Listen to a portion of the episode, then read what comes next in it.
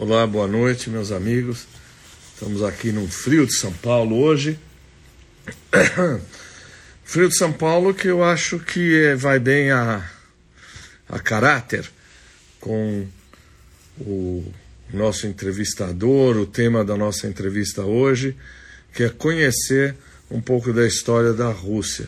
Eu estou completamente sem voz, espero que, que dê certo. Estou tomando aqui uma vodka russa, aqui uma beluga. E botar uma música para vocês enquanto a gente espera o, o Rodrigo. Ok. Boa noite.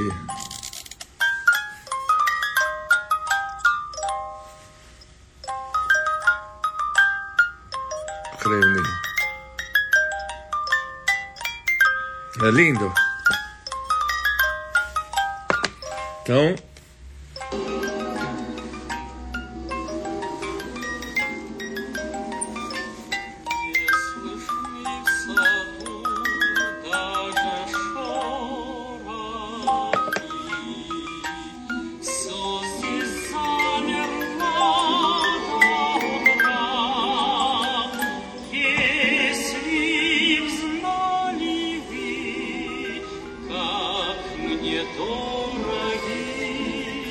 Eu deixei aqui umas matriuscas aqui atrás para falar com o Rodrigo. O Rodrigo acho que não entrou ainda. Estamos ouvindo Noites de Moscou. Se você soubesse o quão queridas elas são para mim, vamos ver se eu vou traduzir direito.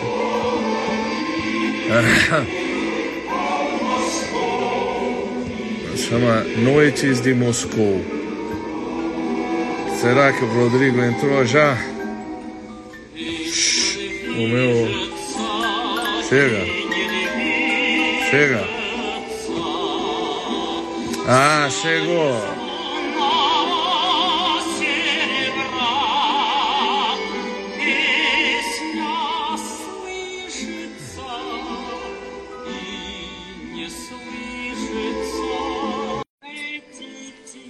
Tá esperando o Rodrigo enquanto ouvindo Noites de Moscou. Cadê você, Rodrigo? Não foge, não. Alô? Opa, você tá deitado. Você tá de lado. Ih, eu vou ter que. vou ter que carregar aqui. Não, Tudo tá bem. bom. Não tá funcionando aqui, vou até tirar. Eu tô te ouvindo, você tá me ouvindo bem? Tô ouvindo bem, você está me ouvindo? Tô ouvindo sim. Acho que a, as pessoas aí nos dirão se estamos com algum problema de. Algum problema de. Agora sim, tá, o pessoal está te ouvindo bem. Uh, eu estava botando aí, enquanto esperava você, Noites de Moscou. Uh, eu estava.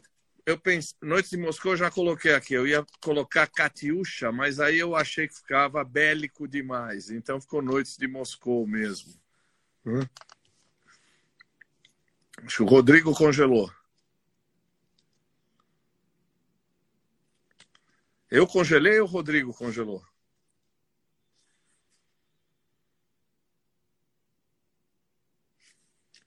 Ah, o Rodrigo vai entrar de novo.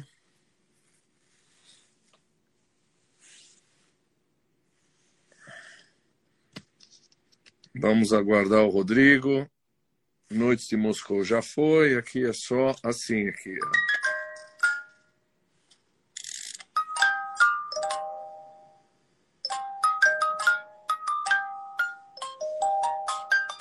Ah, voltou. Mônica, oi. Ele saiu, eu vi, amor.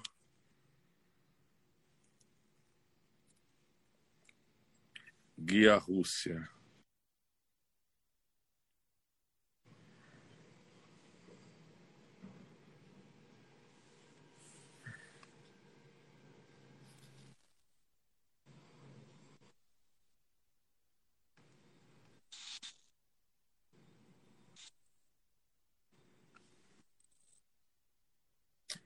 Alô? Opa, tá me ouvindo? Agora sim, agora espero que estejam todos ouvindo. Você não está falando em Moscou, né? Não, não, eu estou do Rio de Janeiro agora. É. Eu estava falando que, enquanto eu estava esperando, eu estava colocando aí para você ouvir, para o pessoal ouvir, Noites de Moscou. Eu ia colocar Catiuxa, mas achei que ia ficar bélico demais. Então vai Noites de Moscou mesmo, não é? Os tempos É, são agora, Catiuxa. Catiuxa é, tem essa, esse, esse aspecto mais mil- militaresco. É, Apesar da canção ser uma canção de amor, né? é, é, mas é que aqueles lança-mísseis, não é? Chamavam Catiuxa? Hum? Chamava em homenagem à canção, não o contrário. Rodrigo, antes de mais nada, Spasiba, o Rodrigo Inês, é assim que pronuncia? Yanez, é isso? Yanez, isso. Yanez. É historiador, guia de Rússia, Armênia. Eu assisti pelo menos duas aulas, foram aulas suas, junto com o nosso amigo Gustavo, né? Gustavo Gaiofato, e, e, e foi, foram maravilhosas e, e eu logo pedi para ele me ajudar a te localizar para a gente poder falar de Rússia aqui. É, super obrigado por você ter aceito. Eu que agradeço o convite. Hum. Muito obrigado. Bom, para te homenagear. Rússia é sempre um uma prazer. be- Você está tomando café, eu estou tomando uma beluga aqui. Ah, Para entrar no clima, uma beluga Rodrigo. geladinha. Conta pra gente como é que é a tua história, como é que você foi. Você fez. eh, Você é historiador, você fez história em Moscou, não foi na Rússia? Foi. Eu, eh, no primeiro momento, eu entrei na USP, eh, em História. Eh, antes disso, eu tinha feito um intercâmbio em, em Moscou para começar a aprender língua russa, eh, que eu tive, sempre tive interesse em história da Rússia, da União Soviética. Eh, e depois acabei deixando a USP lá em 2011 e a partir de então eu fui para Moscou, eh, onde entrei na Universidade Estatal de Moscou, onde me formei e onde eu passei a viver. E desde então, desde 2011, eu eh, moro em Moscou, para onde espero retornar em breve. Você se formou em que ano? Foi 2016. É, lá é, você faz um ano de uma faculdade preparatória, é, que é língua russa, basicamente. Tem outras matérias, mas é basicamente para você aprender o russo. Não basta, que é uma língua bem difícil. Os primeiros anos de, de faculdade são, são duros. É, e depois eu entrei, inclusive a preparatória eu fiz numa outra faculdade, é, uma faculdade famosa, a faculdade Patrício Lumumba de Amizade dos Povos, que é uma que foi criada na União Soviética para receber estudantes do terceiro mundo. Então eles têm uma, uma experiência muito grande com estrangeiros lá.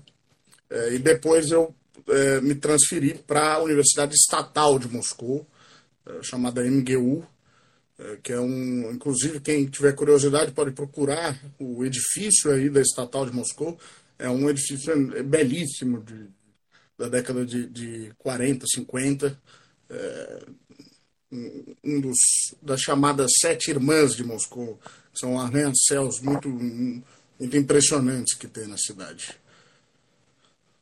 Eu estava tentando achar a universidade chama Patrício Lumumba em homenagem ao, ao grande africano, né, que, eh, que lutou pela independência do Congo, não é isso? Congo belga. tem- Exatamente. e que foi assassinado. Exatamente. Exatamente, a universidade leva esse nome em homenagem ao primeiro líder congolês que foi assassinado numa operação conjunta dos belgas com eh, os, os estadunidenses lá na década de 60. A universidade é criada na década de 60, logo depois da sua morte, então resolveram homenageá-lo. Até hoje são muitos estudantes africanos, mas não somente. Muitos árabes, muitos da América Latina no geral.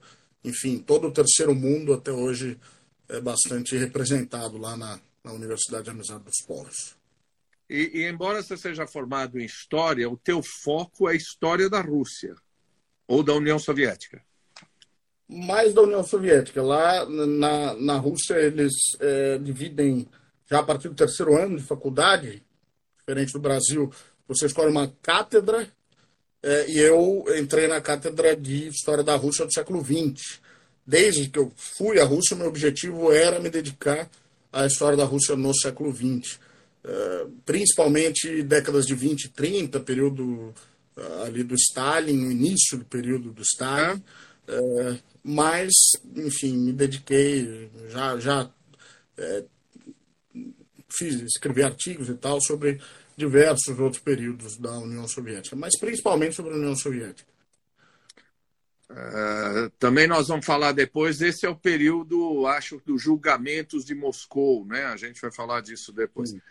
Você não acha que a gente podia dividir essa nossa conversa em Império Russo, que vai de Pedro até Nicolau, aí União Soviética e de novo Rússia? A gente não vai perder muito tempo com os homens pré-históricos, né? A gente podia falar um pouco do Império Russo, dos Romanov, antes de entrar na União Soviética? Podemos, claro. É, talvez valha a pena mencionar é, o período de é, unificação da Rússia, que é um pouco anterior ao Império. Né? O Império ele é fundado nessa virada do século XVIII, é, século XVII para o século XVIII, com a figura do Pedro Grande. É, uhum. Mas antes dele, houve uma figura que com certeza todos ouviram falar, que é o Ivan Terrível. Também tem uma importância muito grande na história da Rússia. É, e aí a gente retorna lá para meados do século XVI, é, início da Idade Moderna, é, numa datação mais russa, seria um final da Idade Média para eles. Né? É, a Rússia, é, uma coisa que às vezes escapa às, pessoas, a Rússia ela foi dominada por muito tempo pelos mongóis, pelo Império Mongol. Né? É, então, desde mil, cerca de 1239, 1238, 1239, por 240 anos, então até 1480, mais ou menos, a Rússia foi dominada, de fato, pelos mongóis, os tártaro-mongóis. É, num, num, estado que se configurou ali chamado a Horda Dourada. É, então, nessa região da Rússia europeia, é, havia esse domínio é, dos canatos mongóis. É, isso já é, é, importante a gente mencionar, porque é, isso já nos aponta para um outro fato que muitas vezes é ignorado, que a Rússia é um Estado multiétnico, multireligioso.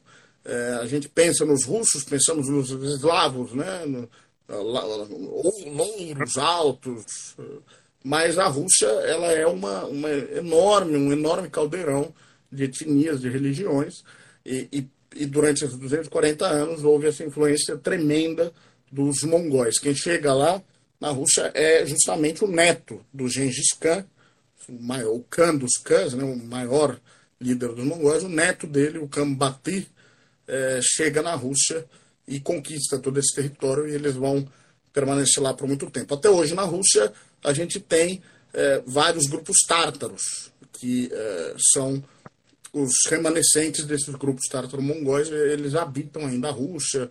É, a cidade de Kazan, por exemplo, é a capital do Tartaristão, região dos tártaros, e é uma das repúblicas que constituem a Federação Russa. É, por que menciono essa parte? Porque o, o Ivan Terrível a grande marca que o Ivan Terrível vai ter é derrotar os últimos dos canatos remanescentes. Né? Os russos se libertam em 1480, mas ainda existem no, ao leste da, da Rússia europeia, região ali dos, dos Montes Urais, região justamente de Kazan, do todo Volga até o Mar eh, Cáspio, a gente tem vários estados que sobraram, restaram desse período de dominação mongol e o Ivan Terrível vai derrotar os últimos deles, vai reconquistá-los. Aquela igreja, a mais famosa, mais famoso cartão postal da Rússia, a igreja de São Basílio, lá na Praça Vermelha, lindíssima, super uhum. colorida, ela é construída pelo Ivan Terrível justamente para comemorar a conquista da cidade de Kazan, é, que era um, considerado um dos últimos bastiões aí dos, dos mongóis. É... Nós, com essa guerra, daqui a pouco a gente fala, mas a Rússia é, começa em Kiev, não é? Um Kiev, não é? É. Se a gente for voltar atrás ainda, lá século 8, 9, é, a origem desse Estado, o Ivan Terrível ele vai fazer o quê? Ele vai conseguir é, unificar os vários principados russos. Porque antes dele não havia uma Rússia é, apenas. O que havia eram vários principados. Esses principados é, todos deviam obediência aos mongóis, mas entre eles eles guerreavam. Eram todos russos, todos tinham a mesma cultura, a mesma religião, mas entre eles eles guerreavam, enfim, não havia uma, uma liderança, uma Rússia, uma Rússia unificada.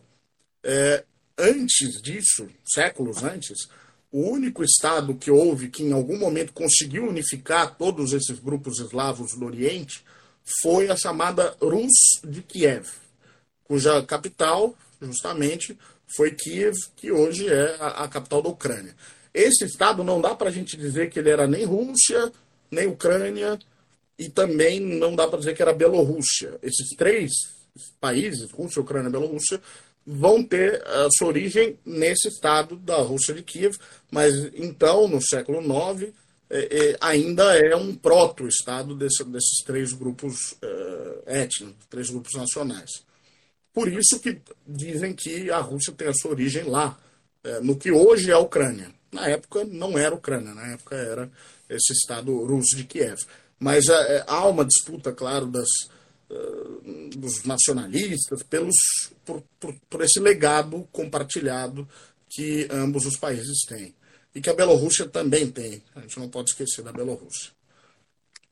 Quando eu estive na Rússia, eu fui visitar o Palácio de Pedro, uh, que parece uma pequena Versailles, né? um modelo francês. Ele construiu o palácio. É, o, o, chique, o, o, o, o fashion da época era os jardins franceses, a imitação da corte francesa? É, na época do Pedro já é o período ali do, do Rei Sol na França, do é, Luís XIV. A corte francesa, evidentemente, que ela é, influencia todas as cortes europeias. É, o que ocorre? Ocorre que o Pedro Grande, aí a gente já está falando dos Romanov, é, ele dá uma enorme virada na, na, em todos os aspectos na Rússia. Por quê? O Ivan Terrível ele tem um problema de sucessão, né? Ele deixa dois filhos, um que era que tinha provavelmente tinha problemas é, mentais, a gente não sabe exatamente o que, mas ele era muito uma saúde muito frágil, é, e o outro era uma criança. A criança foi assassinada, é, o filho mais velho morreu em circunstâncias também não muito claras. O, outro filho, que era um, o mais velho de todos, já tinha, sido, já tinha morrido. Não se sabe se foi o próprio Ivan que matou ou não. A gente tem, tem essa controvérsia histórica aí, que é um tema é, bastante debatido na Rússia. O fato é que ele não deixa sucessores, há uma crise de sucessão.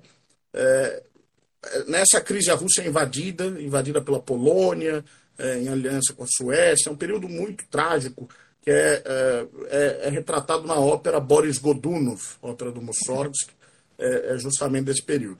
E bem, a, a, quando eles resolvem essa crise é que assumem os Romanov. E o Pedro Grande ele vai ser o terceiro Romanov, né, lá é, no fim do século XVII. É, e ele vai, ele vai para a Europa, é, ele era muito jovem quando, quando ele assume o trono. Ele assume em conjunto com o irmão dele. Eles sentavam juntos, inclusive, no trono. Havia uma briga porque eles eram de, de mães diferentes, mas do mesmo pai, o, o Tsar. É, e quando morre o Tsar, há uma disputa entre as duas famílias para ver que, qual dos dois vão, vão assumir. Eles fazem um compromisso lá e colocam os dois meninos no trono e a irmã mais velha de regente, a Sofia. É, quando Pedro Grande fica um pouco mais velho, o, o, irmão dele morre, ele também tinha problemas de saúde, acaba morrendo. O Pedro Grande, é, um pouco mais velho, já vai para a Europa e ele vai num enorme tour europeu, um périplo europeu, é, no qual ele viaja por, principalmente por Alemanha, França, é, Inglaterra, Holanda, é, e é, leva uma corte inteira, claro. Ele foi disfarçado, dizendo que ele era um nobre russo, mal disfarçado, porque o Pedro Grande ele era uma figura única, ele tinha dois metros e cinco de altura para a época, uma coisa uh, assombrosa, é, mas a cabeça dele era muito pequena em relação ao corpo, enfim, ele era uma figura uh, rara, né? É, claro que ele chamava atenção e os rumores eram de que ele era, o, o na realidade, o tsar, não apenas um nobre qualquer. Mas ele vai nesse périplo europeu que, que foi, na verdade, uma, uma festa do início ao fim. Né? Eles vão, bebedeiras e tal, mas com esse objetivo dele se, se aproximar, eh, compreender a cultura europeia. A Rússia era muito isolada ainda na época. A única ligação eh, mais estável que a Rússia tinha com a Europa era um porto ártico, porto de Arhangelsk, pelo Mar Branco. Eh, a Rússia não tinha acesso a nenhum outro porto, tirando ali o, o Mar Negro, que eles disputavam com os otomanos, enfim, era um, ainda era muito isolado. Uhum. O Pedro Grande ele quer mudar isso. Ele quer eh, abrir uma janela para a Europa, são as palavras que ele vai utilizar. É, e é, é, nisso que ele é, funda a cidade de São Petersburgo, né? ele retorna para a Rússia, vai brigar com a irmã pelo poder, sair vitorioso. A irmã vai ser trancafiada num convento até a morte dela, por anos isolada no convento até a morte. Ele vai fundar a cidade de São Petersburgo no mar Báltico justamente para abrir esse caminho para a Europa. É, e, mas ele era um homem, um homem muito à frente de seu tempo em vários aspectos. Né? Ele, é, diferente dos outros nobres, ele é, trabalhava com. É, botava a mão na massa mesmo. Ele tinha 14 profissões: é, dentista, marceneiro, construía barcos, é, enfim, engenharia hidráulica, construía mesmo as fontes. Ele que planejou, você mencionou esse palácio ao estilo de Versalhes, ele que fez todo o planejamento hidráulico para as fontes funcionarem. As fontes funcionam é, sem nenhuma bomba, é só com, com a pressão mesmo de diferentes é, altitudes da, da, água, enfim. Deixa é eu te interromper. A biografia do Pedro Grande, aliás, adoro a história da Rússia ele trabalhou nos estaleiros em Londres para aprender como é que fazia, fazia barco, não era? Sim.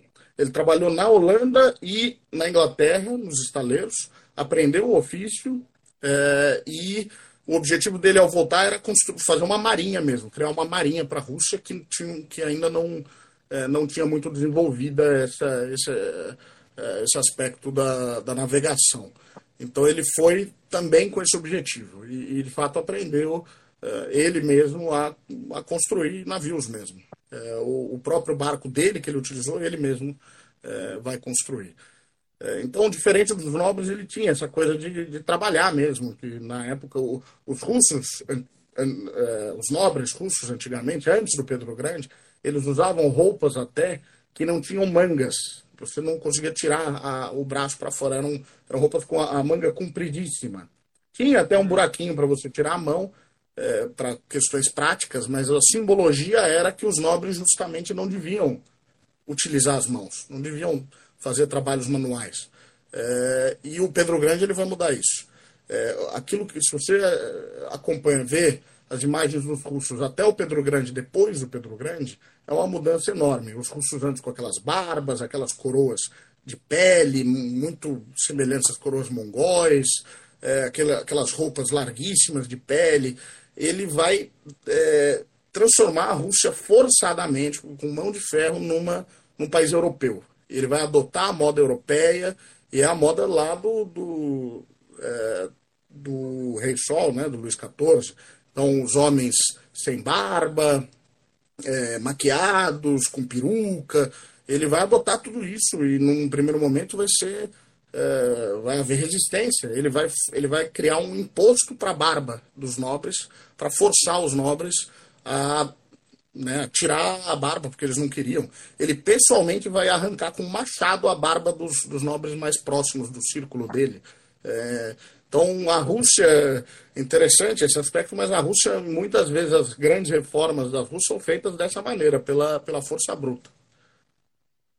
Uh, depois dele, eu, eu vou comentar um negócio que eu vi, não sei se é, se é lenda urbana, mas depois dele vem Catarina Grande, que falam que era uma mulher à frente do seu tempo. Eu li uma historinha que a Rússia era tão corrupta que o amante dela era o tenente Potemkin, que depois vai dar, vai dar nome ao encoraçado. E onde ela andava, é, ao longe, no horizonte, pintavam casas. E, e, o cara dizia: olha lá, olha lá, já tem uma construção de casa. E era só uma coisa pintada, enganar a, a, a Catarina. É verdade essa piada urbana? É verdade. Inclusive existe o termo, né? Vilas Pationkin, são vilas de cartolina, né? de, hum. de cartão.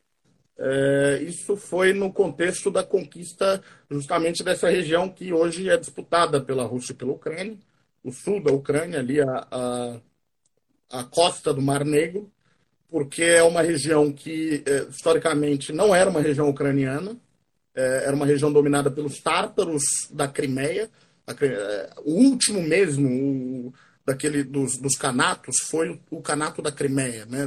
Lembrando lá dos mongóis, o canato da Crimeia só vai ser derrotado no século XVIII. É, então, os tártaros da Crimeia dominavam a Crimeia e essa região do sul da Ucrânia, que era muito parcamente, esparsamente habitada.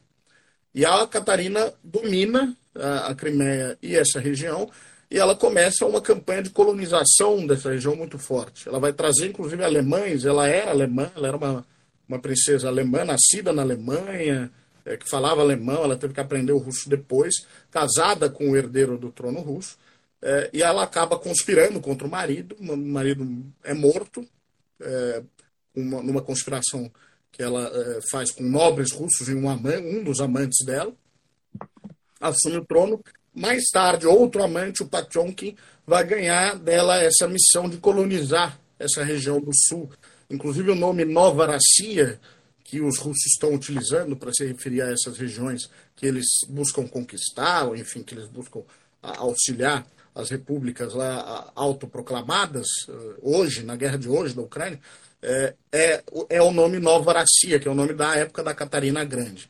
É, e o Pationkin, para mostrar o excelente trabalho que ele estava fazendo na colonização dessas, dessas regiões, levantava essas vilas falsas de cartão, é, que para mostrar que em pouco tempo eles tinham é, criado vilas inteiras. Na realidade, a colonização foi bem mais lenta do que é, ele propagava, propagandeava. Né? Eu vou falar a partir de agora encoraçado Pachonki, é isso? Em vez de Potenkin. Pachonki. É, o correto em russo é Pachonki, mas, é, enfim, Potenkin, né? A gente fala Potenkin. É. Vamos, vamos andar um pouco e, e vamos uh, ah, para o Nicolau II, né? Tem, aqui tem o retrato da família dele.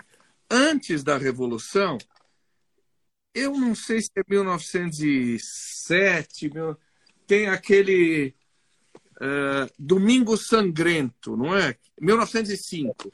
É 1905. Não é? Crianças, mulheres pedir pão é. e eles são. Como é que é essa história do Domingo Sangrento? Isso em 1905, um contexto de uh, muita instabilidade no Império Russo. O Império Russo nessa altura já era uh, esse império gigantesco que chegava da Finlândia, ao Alasca, né? O Alasca é vendido em meados do século XIX, mas enfim, é um hum. império enorme é, e é, um império que começava a se industrializar. E a capital, na época São Petersburgo, fundada lá pelo Pedro Grande, começava a surgir enormes fábricas é, na cidade de São Petersburgo. Uma delas, a, a, as indústrias Putilov, que até hoje existem lá, com o nome de fábricas Kirov, fábrica gigantesca, era a maior do país. É, os, os, trabalhadores dessa fábrica eram organizados por um padre, um padre ortodoxo chamado Padre Gapon, é, que decide no dia de domingo, único dia que, que eles tinham de folga, é, e entregar uma petição ao czar exigindo melhores condições, pedindo melhores condições é, aos trabalhadores da, da cidade. É, e foi anunciado, né? não é algo, era algo que sabiam que ocorreria. Então ele organiza esses trabalhadores e suas famílias, com crianças, com, com idosos, enfim, é, numa manifestação, uma passeata que iria até o centro da cidade, até ali o que hoje, onde fica o Museu Hermitage, era uhum. o, o Palácio de Inverno. Né? Então, até lá, para entregar em mãos do, do tsar, do imperador, essa petição. O imperador, sabendo que ocorreria isso, ele decide simplesmente ir embora, ir para sua casa de campo, é, lá em Tsarskoye Selo, que é um, também uma região cheia de palácios, também pode ser visitada hoje para quem vai a São Petersburgo. Ele vai para sua casa de campo e, e manda é, desbaratarem, né, reprimir as manifestações. É, e chega o domingo, as pessoas se reúnem, vão até a praça e o exército, elas encontram não o imperador, mas o exército eles esperando, e começa um tiroteio. É, atiram indiscriminadamente, claro que foi uma confusão, é, morreu muita gente, isso na Praça do Palácio, que hoje é um, uma, uma, atração turística, claro, da cidade de São Petersburgo. É, e isso foi o gatilho de uma revolução. É, já havia um descontentamento generalizado no Império, mas esse fato é, chamou tanta atenção né, que é, desencadeou a chamada Revolução de 1905, que é um ensaio da Revolução Russa, como a gente chama, a Revolução é, de 1917. Foram dois anos de muita turbulência. Outro fator, claro, não foi só. Outro fator de descontentamento foi o fato de que no ano anterior, 1904, havia começado uma guerra contra o Japão e a Rússia foi também é, humilhada nessa guerra. Perdeu a guerra de maneira humilhante para o Japão então, essa confluência de fatores e mais o descontentamento das diversas minorias étnicas do Império Russo levaram é, a, a, essa revolução de 1905, que é a revolução tratada no filme O Encoraçado Potemkin, o Encoraçado Patyomkin, é, uhum. lá em Odessa. Né? O filme retrata um, um, uma greve de, de marinheiros desse encoraçado no porto de Odessa, sul da, do Império Russo, hoje é, Ucrânia. É, a gente saltou uma das coisas mais importantes da Rússia, mas aí a gente pode falar junto com depois da Guerra Patriótica, que é a invasão napoleônica, que deu origem à abertura 1812 de Tchaikovsky, Guerra e Paz do Tolstói. Quando eu fui para a Rússia, uma guia que falava espanhol, porque tinha aprendido espanhol em Cuba, ela me dizia o seguinte: aliás, aí a pergunta é: vocês ocidentais acham que quem ganha a guerra é o general inverno? Quando vocês contam a história de Napoleão, da Segunda Guerra, vocês falam general inverno, e vocês não falam do povo russo. Nos livros de história mais básicos e rasteiros, tanto Napoleão quanto depois a invasão alemã, fala-se muito do general. Pergunta é: os russos têm uma certa desconfiança do Ocidente, tem uma coisa de que nós somos mal entendidos e mal valorizados? Tem, sem dúvida. Esse, esse é, um, é, um, tema que eles levantam muito, né? o fato de atribuir sempre as vitórias dos russos ao inverno. É, quando os russos tiveram que fazer, e, e, a gente depois vai falar da Grande Guerra Patriótica, né, da Segunda Guerra Mundial, tiveram que fazer sacrifícios enormes para ganhar essas guerras. É, no caso das guerras napoleônicas, Moscou queimou, a cidade queimou completamente. É, os russos tiveram que usar até né, a tática de terra arrasada, enfim, abandonar vilas inteiras, pastos, uma guerra extremamente custosa. E há essa desconfiança do fato de que as maiores guerras que a Rússia sofreu, excluindo ali o que a gente já mencionou, o, período de dominação mongol, todas as outras guerras e as guerras mais duras que a Rússia sofreu vieram do Ocidente. Né? É, já mencionei os poloneses invadindo na época, é, depois do Ivan Terrível, é, os franceses invadindo com a Grande Armée, que era uma armada, um, um exército é, europeu, não era um exército apenas francês. É, tinha ali, o Napoleão tinha unido soldados de várias, várias, é, vários países, é, e depois, na Segunda Guerra Mundial, os nazistas. É, inclusive, eles fazem um paralelo na historiografia oficial russa entre as guerras napoleônicas e a Segunda Guerra Mundial. As guerras napoleônicas são chamadas das guerras patrióticas e a Segunda Guerra Mundial de Grande Guerra Patriótica. É, e usam símbolos semelhantes ali. É, o, grande general que derrota Napoleão é o general Kutuzov, Mikhail Kutuzov. É, ele é, há uma ordem de Kutuzov, uma, uma honraria militar que na Segunda Guerra é dada. Então é, é sempre feita essa comparação.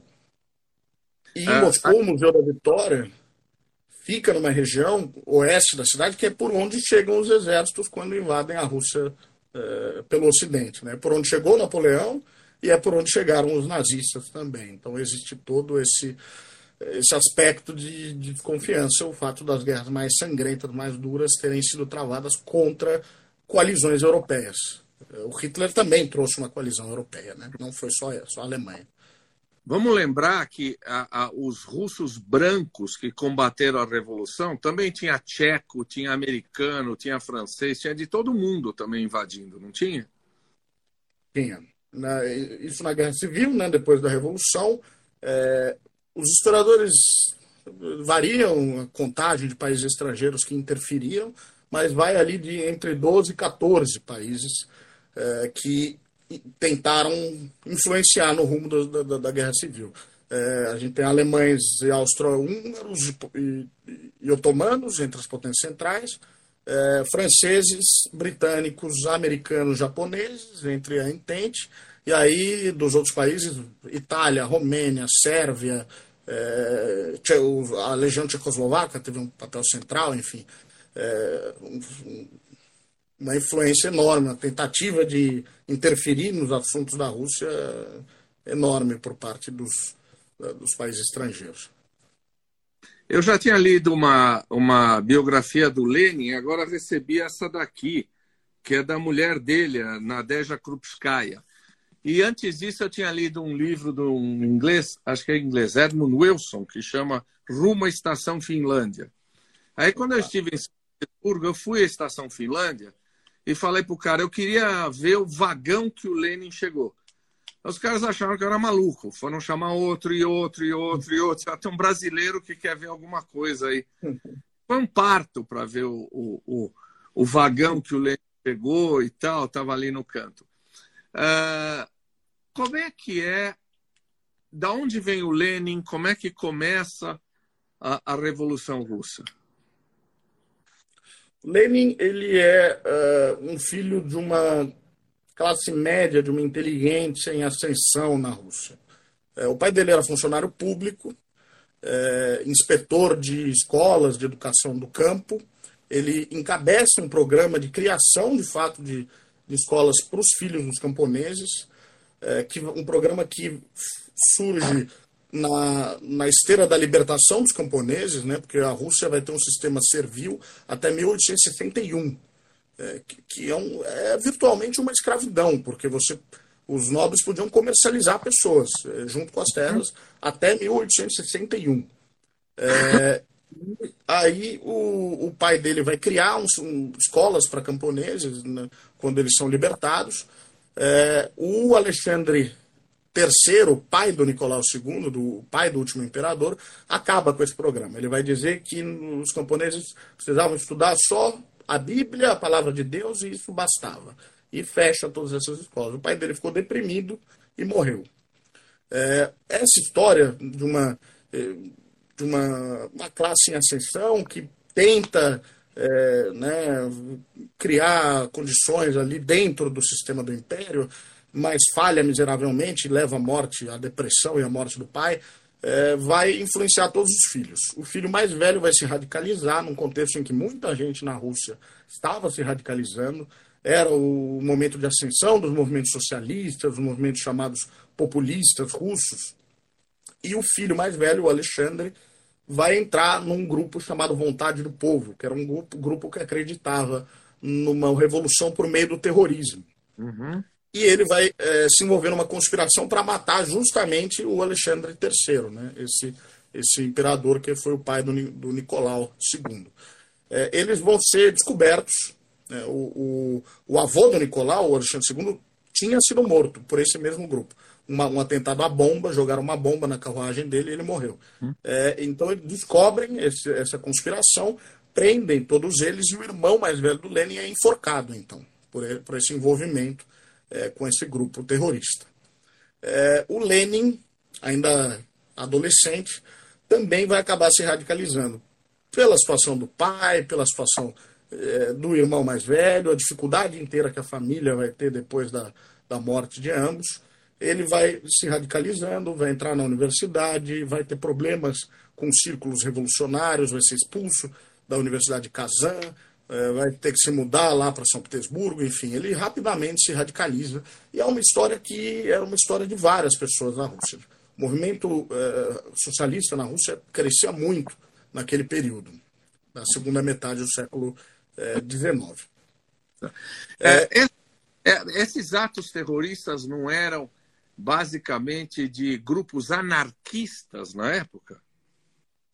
Não somente grupos anarquistas. Havia os anarquistas, foi uma força muito grande, mas outros grupos uh, se denominavam socialistas, uh, que, que entram numa categoria que a gente chama de populistas, ah. uh, que é uma tradução de Narodnik é, do, é, que tem, é uma tradição própria russa, não, não é exatamente é, anarquista da, da, tradição europeia do anarquismo. É, tem, tem esses grupos anarquistas, né, Bukharin, tem o, o príncipe é, Krapotkin, tem uma, o anarquismo tem uma tradição forte na Rússia, mas esses grupos, propriamente vontade do povo, não é exatamente anarquista, é um grupo desses chamados populistas. É, e o Lenin ele vai acabar lutando contra é, esses grupos. Ele vai dizer que, por meio da, da, da, do, do, terrorismo, não, se, não vamos chegar ao poder jamais. A gente não vai conseguir desbaratar o, o Estado imperial dessa maneira. O que é preciso é um grupo, eram um grupos extremamente organizados, é, e aí ele vai pegar o Marx através de uma figura chamada Plekhanov, né, uhum. que é o Georg Plekhanov, que é conhecido como o primeiro marxista russo, é, e ele vai fazer toda uma teoria de grupos é, muito organizados, de vanguarda, que é, levaria à revolução. Ele, claro, vai ter muitos problemas com as autoridades, vai ser mandado para a Sibéria diversas vezes e vai acabar no exílio na Europa. É, como muitos emigrês russos, né? havia um, uma unidade enorme de emigrês russos na Europa. É, mas no país que ele mais vai viver é a Suíça. Ele vai viver em três cidades da Suíça e quando ocorre a Revolução, é, em fevereiro de 1917, ele vai estar na Suíça. É, e, e, bem, lembrando, a Revolução ocorre durante a Primeira Guerra Mundial. Ele vai estar na Suíça com todo o, o Império Alemão e a Áustria-Hungria entre ele e a Rússia. É, então, se impõe essa esse problema aí de como chegar na Rússia, né? Como Lenin chegaria na Rússia para é, influenciar nos, no, nos, nos, acontecimentos da Revolução. É, uma pessoal não compra selo, pelo amor de Deus. Esse canal é é por puro diletantismo desse que vos fala. Não é para comprar nada. Aliás, depois nós vamos falar o seguinte. Eu acho que você tem que dar o seu Instagram, porque infelizmente, por causa do que está você não está fazendo, você não está recebendo gente para fazer turismo. Mas, cara, você podia dar cursos pela internet sobre história da Rússia. Não sei se você já está fazendo isso. Eu sou o primeiro a me inscrever. Passa o Instagram é, para o povo. Vai né? sair um curso agora no fim de maio. Oh, vai sair aí. um curso de história da União Soviética é, com uma plataforma chamada Classe Esquerda é, e eu vou divulgar no meu Instagram, vou divulgar lá no Twitter, mas eu estou preparando já esse curso agora para o final de maio. Vai ser focado na história da União Soviética, todo, todo, toda a história da União Soviética, desde a Revolução de 1905 até é, a dissolução lá em 1991. Fala o seu Instagram para o povo depois ir para lá. Meu Instagram é arroba Guia Rússia. Guia Rússia Uh, e o meu Twitter, quem tiver Twitter, é o arroba R-I-A-N-H-E-Z, arroba Rianhes. No Twitter eu falo mais de política, no Instagram mais de, de turismo mesmo, mas enfim, história da Rússia. A, Adriana Sávio, que é minha amiga, aí diz que ela é a segunda a ser inscrita. E, e tem um amigo seu aqui, com muita justiça, Matuszewski, que diz que você, como sempre, tá, é brilhante. É, tem muita coisa para falar. O público convidaria, se você puder, a vir falar da história da União Soviética e da Rússia 2. Mais para frente, se você tiver afim. Sem problema, claro. Antes, antes da Revolução, começa uma coisa, é, eu vou brincar um pouco, meio rosada, meio socialista, com Kerensky, com a Duma. Quer dizer, é, eles, eles afastam o czar e tentam implantar um regime não é reformista porque não é reformista, mas é um regime mais socialista, um regime. Como é que é essa transição? É, nesse, eu, eu, mencionei que o Lenin, quando ocorre a, a primeira revolução, ele está lá na Suíça, né? Porque são duas revoluções de 1917. A gente chama de Revolução Russa, mas ele é um processo que durou o ano inteiro. É, a primeira delas ocorre em fevereiro de 1917 é, no contexto da Primeira Guerra Mundial, o caos que é, reinava na Rússia, e é aí que o czar é afastado. Então, muitas vezes a gente pensa que os bolcheviques derrubaram o czar. Não, ele cai antes é, por uma congregação de vários movimentos socialistas, é, que num primeiro momento os bolcheviques também vão apoiar, mas nesse momento os bolcheviques ainda são um partido menor entre os vários partidos socialistas que estão na Rússia. É, e eles montam um chamado governo provisório. Inaugura-se esse período chamado de poder dual.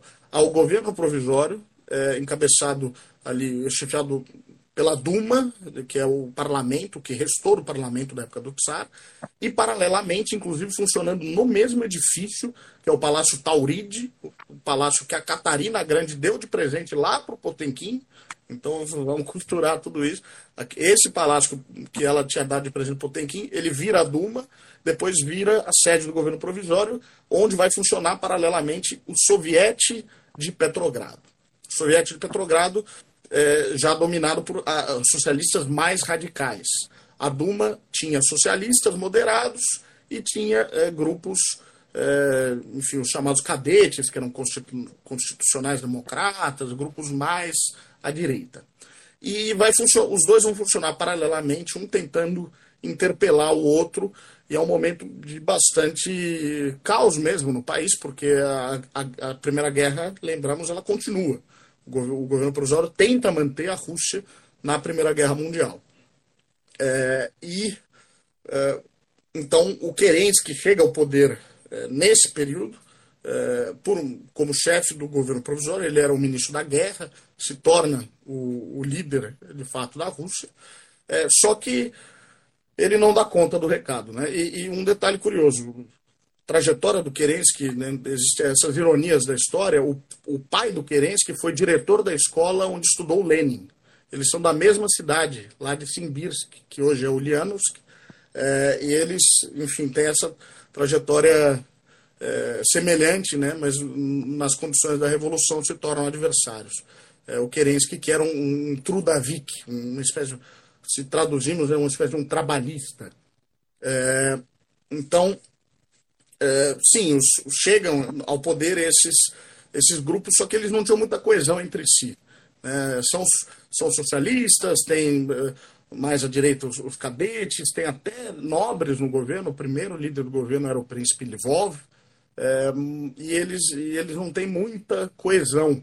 É, e num momento de fragilidade, um momento que um, um antigo general do Império, o general Kornilov, tenta fazer um golpe contra o Kerensky para instalar uma ditadura, é, eles acabam recorrendo aos bolcheviques, que tinham, que tinham um apelo, que estavam ganhando um apelo muito grande e estavam crescendo muito, e tinham é, o controle dos sindicatos, das ferrovias, e aí é esse o momento que os bolcheviques é, ganham muito poder, porque o governo provisório tem que, é obrigado a recorrer a eles é, e é, dá praticamente a faca e o queijo na mão ali dos bolcheviques para é, assumir o poder. E isso ocorre em outubro, na Revolução de Outubro, é, que é o que a gente chama da Revolução Russa. É, não vai dar para falar daquela coisa que é muito interessante do Nicolas Alexandra Rasputin, o herdeiro que era hemofílico, a, a, a, falsa princesa Anastácia que pipocou pelo mundo todo aí, né? Mas o que eu fiquei absolutamente chocado, eu acho que foi na igreja do sangue derramado, acho que é isso em São Petersburgo. Eu vi toda a família real transformada em santos pela igreja ortodoxa. Todo mundo virou santo, quer dizer, a, a, a igreja ortodoxa sempre foi, meus pais eram ortodoxos, gregos, mas a Igreja Ortodoxa sempre foi muito reacionária na Rússia, não é? Sempre esteve ao lado da, da, dos nobres. E aí transformaram a família Romanov toda em santos, é isso? Sim, é, eles transformaram a família do Nicolau II, né? Nicolau uhum. II, a esposa Alexandra e as filhas, todas são cinco filhas, se não me engano, e o Alexei, que é o filho, o, o, o Tsarevich, né, o herdeiro do trono. É, eles foram executados durante a Guerra Civil é, na cidade de Ekaterimburgo é, pelos bolcheviques, mas aí existe toda uma discussão de quem teria dado a ordem, enfim. Uhum. É, o fato é que eles foram executados é, nesse, nesse contexto e é, quando acaba a União Soviética, a Igreja Ortodoxa, que renasce com uma força enorme. Hoje a Igreja Ortodoxa tem uma força muito grande na Rússia do Putin. Eles é, transformam a família em santos mártires, é o termo que eles utilizam. Santos mártires, é, exatamente. Aí a família quatro. toda, o Nicolau, quatro irmãs, é, quatro irmãs e o Alexei. É, e eles são é, há inclusive uma igreja enorme lá em Caterimburgo, no local onde eles é, foram executados, é, dedicada a eles. Existem ícones da família, eles são é, realmente tratados como santos. Esquecem de episódios como o Domingo Sangrento, que nós mencionamos, que o, quando Nicolau manda fuzilar pessoas na praça. Né? E esquece da própria, desse próprio escândalo que você mencionou brevemente aí, do Rasputin, que também foi um escândalo enorme. Na época, o Rasputin não era uma figura querida dentro da igreja. Ele era uma espécie de um, uh, um herege ali, ele tinha uma doutrina muito uh, heterodoxa, digamos assim. Ele era né? Desculpa? Um sátiro. É, um místico siberiano é, e, e, enfim. É. Uh, a gente não vai conseguir falar de tudo, mas uh, o que, que, eu ia te perguntar? Bom, aí o que acontece, e, e nós não vamos conseguir entrar num dos nas coisas mais interessantes da União Soviética é o, a morte do. Não, antes tem, tem o, o, a guerra, né? A guerra entre os russos. Você já falou dos bolcheviques, teve os mancheviques também. Depois a gente Aí a guerra entre o Exército Vermelho e o Exército Branco, que Trotsky vira o, o, o comandante do Exército Vermelho. Né? Ele não era nem militar, né? O cara pegou isso. Como é que foi essa história? É, assim que os bolcheviques assumem o poder na Revolução de Outubro, é, começa a surgir a contra-revolução. Né? Alguns grupos se organizam para tentar reverter o que os bolcheviques estavam tentando é, fazer ali. É, e começa a Guerra Civil. A Guerra Civil é muito confusa, é, porque a gente fala, simplifica entre vermelhos e brancos, mas os brancos são diversos grupos. É, a hum. gente tem nacionalistas de, de diversos países, é, ucranianos principalmente, mas do Cáucaso, da Ásia Central. A gente tem os exércitos brancos do, da Sibéria, com o almirante Kolchak, é, dos cossacos, é, do Yudenit no norte, enfim, é uma confusão enorme. Inclusive, eu, eu, escrevi o prefácio agora de um livro que vai sair em breve, chamado é, é Diários Vermelhos, é, justamente tratando da Guerra Civil. É, são diários de soldados do Exército Vermelho, vai sair em breve. Está tá lá em pré-venda no site da editora Ruptura, que vai publicá-lo. Mas, enfim, é, e é um tema muito confuso a Guerra Civil. É, mas, para resumir, o é Trotsky. Histórias, não é? Exatamente, é da mesma editora, exatamente. A mesma editora. É, para resumir, o Trotsky, que é essa figura que antes era menchevique, mas adere aos bolcheviques e se torna uma figura muito importante dentro do movimento bolchevique, ele organiza um exército vermelho é, como comissário da guerra. Ele tinha sido nomeado pelo Lenin comissário da guerra. É, e várias. E, e, os vermelhos acabam bem sucedidos por uma, uma conjunção de fatores. É, mas eles acabam saindo vitoriosos nessa guerra civil e conseguem estabelecer então a União Soviética, que é fundada em 1922. No final desse ano, nós teremos o centenário de fundação da União Soviética, na esteira no, da, da vitória na Guerra Civil. Tem aquelas famosas cenas do trem, né? o trem de ferro do Trotsky. blindado. Né? Que rodava. É. Aí, a hora que morre tem uma coisa da Krupskaya dizer que o Trotsky era o favorito e tal, mas na hora que morre o Lenin, como é que é a briga para assumir o poder que vai parar em Stalin? É, não havia, não havia um herdeiro do Lenin. Né? Colocam é, que o Trotsky, sem dúvida, era a figura de maior proeminência, de maior popularidade. É, ele era um orador brilhante. É, mas não havia um herdeiro estabelecido. É, há um documento, e existe muita controvérsia em relação a esse documento, que é chamado informalmente do Testamento de Lenin. É, nesse documento, Lenin ele é, critica e elogia todos os, os, os, maiores, as maiores figuras do partido. É, alguns apontam como ah, ele mostrou ali que o Trotsky é o favorito. Não está claro mesmo se a gente considerar que esse documento é verdadeiro, a gente não sabe. É, o fato é que o Trotsky era uma figura proeminente. Além do Trotsky, a gente tinha o Zinoviev, o Kamenev, o Bukharin e o Stalin. O Stalin ele era uma figura, ao contrário do Trotsky, péssimo orador.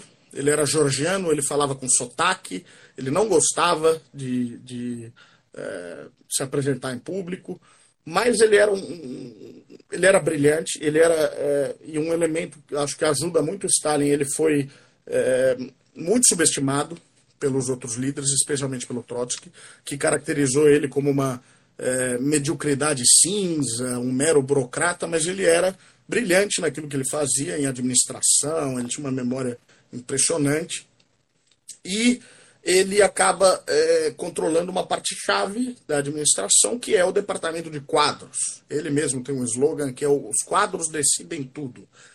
E através do departamento de quadros, ele vai colocando, criando redes pessoais né, de, de relações ali e colocando os seus homens nos postos-chave. É, e a máquina do partido é, vai se tornando cada vez mais próxima dele, mais leal a ele. E é dessa forma que, ao longo da década de 20, ele vai ganhar essa disputa pelo poder. Claro, essa disputa tinha uma questão programática, que acho que não precisamos entrar aí, porque. Não, hoje, é, mas, né? Tinha a esquerda e a direita, tinham hum, disputas de fato de, de, de, políticas defendidas por um lado ou por, por outro, mas o fato é que o Stalin vai sair vitorioso ao final, muito graças a, ao aparelho né, que ele controlava.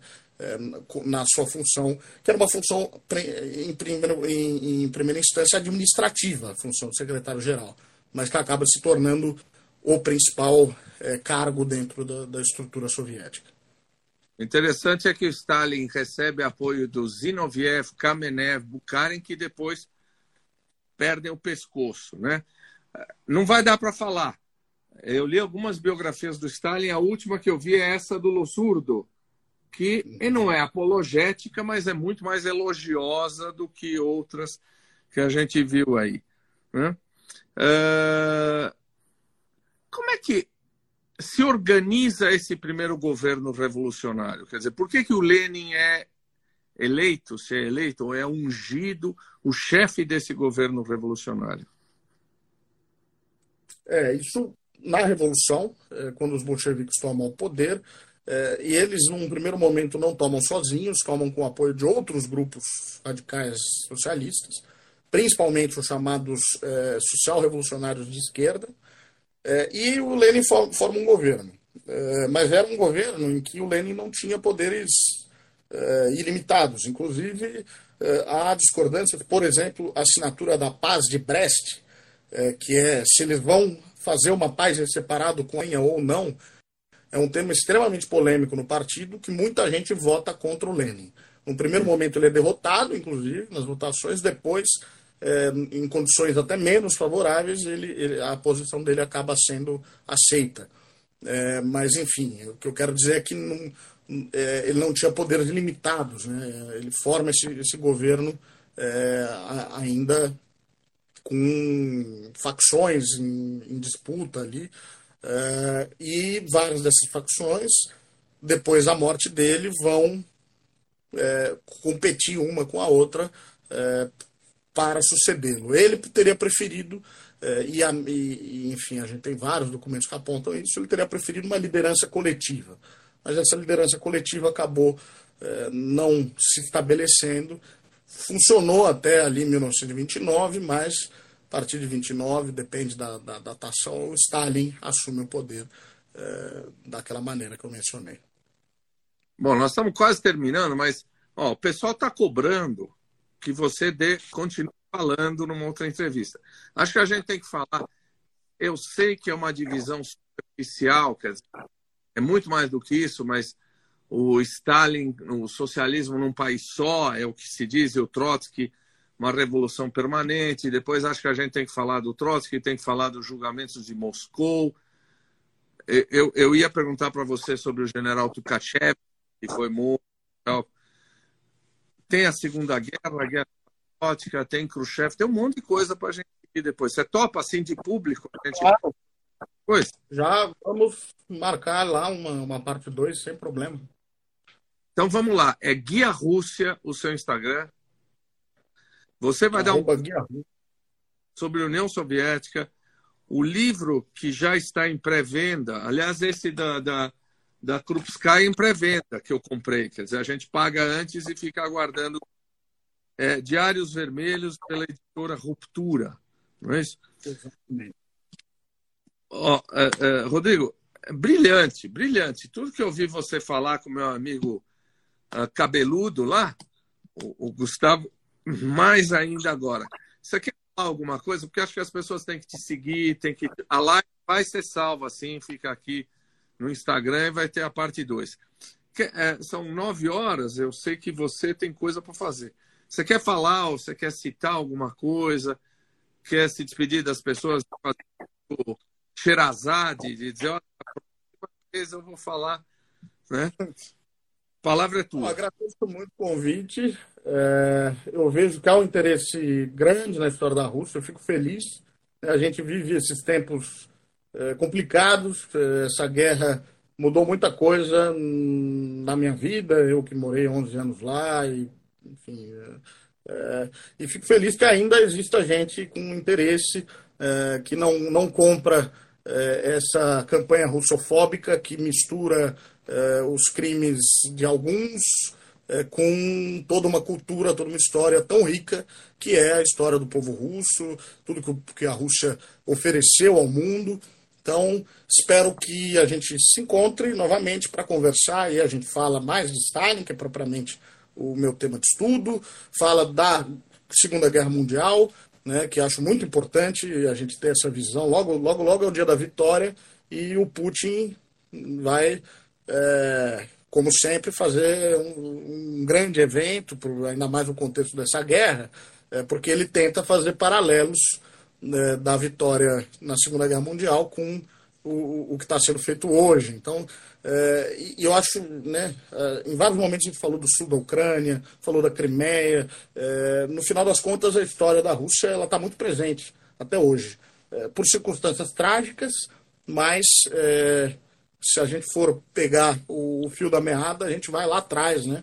Então acho que ainda há muito que falar. A União Soviética é, foi um, a Revolução Russa foi o fato histórico que definiu o século XX. Então, se a gente tiver uma oportunidade, uma nova oportunidade aí de, de tratar do Khrushchev também, uma figura interessantíssima, é, eu estou aberto aqui a essa possibilidade. Agradeço muito o convite. E só para encerrar, para mostrar como você tem toda a razão, quando eu falei da gente fazer essa live, não foram dois nem três amigos falando assim, pô, mas você vai falar da Rússia. Agora, como se falar da Rússia fosse um pecado capital. Acho tem a ver com essa com, com esta a, a russofobia que está sendo está sendo feita. Todo mundo aguardando a segunda live, todo mundo adorando você. E a hora que eu salvar a live, eu vou colocar uh, o teu endereço de Instagram e o livro e a editora para o pessoal ir atrás. Cara, super obrigado. Aproveite o Rio, que aqui em São Paulo não é um frio moscovita, mas mais ou menos. Tá? Muito obrigado e nos, nos falamos aí numa próxima oportunidade. Tchau, pessoal. Obrigado, obrigado.